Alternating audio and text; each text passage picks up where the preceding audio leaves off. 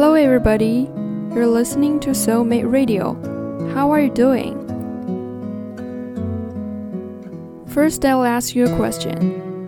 If you have the right to choose, would you like to choose a happy life or meaningful life?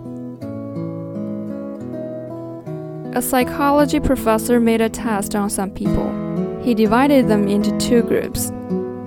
The people in one of the groups are asked to do one thing make them happy each day, while the people in the other group are asked to do one thing make them feel meaningful. So in the first group, people choose sleeping, eating sweets, playing games, shopping, etc. And in the second group, People choose studying, helping the neighbor, doing exercise, etc. After 10 days, it seems there's no effect on their lives.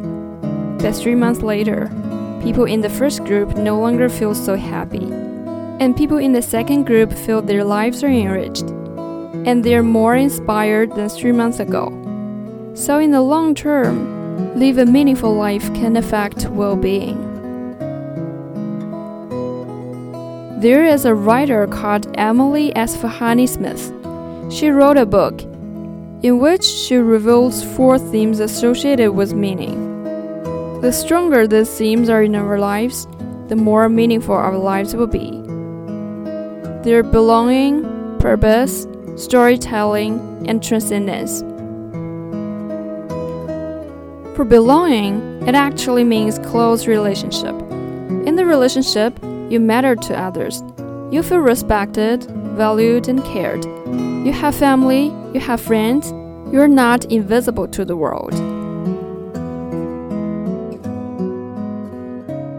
For purpose, frankly speaking, one third of people don't know what's their purpose of living. That is normal. The purpose generally is you have to make contribution to others. For example, you can make your partner feel better, you can care for the children, you can do something for the society. It is not just you, do things for others. For storytelling, your experience shapes who you are, and how the story we tell about our lives is a way of crafting our identities. Narrative identity arises from the stories we tell about our lives and experiences. And when we tell our stories, we're not just talking about who we are.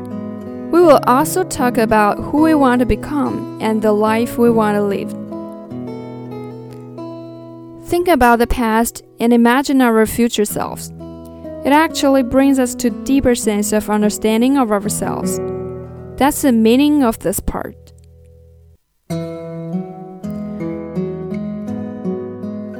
Transcendence helps us connect to something larger than ourselves. It could be community, peace on earth, God, or nature. All of this make people feel small about themselves. So, generally speaking, if you want to make life more meaningful, just build up these four pillars in your life.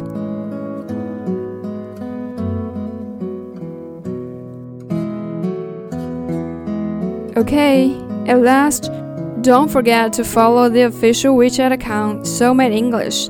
See ya!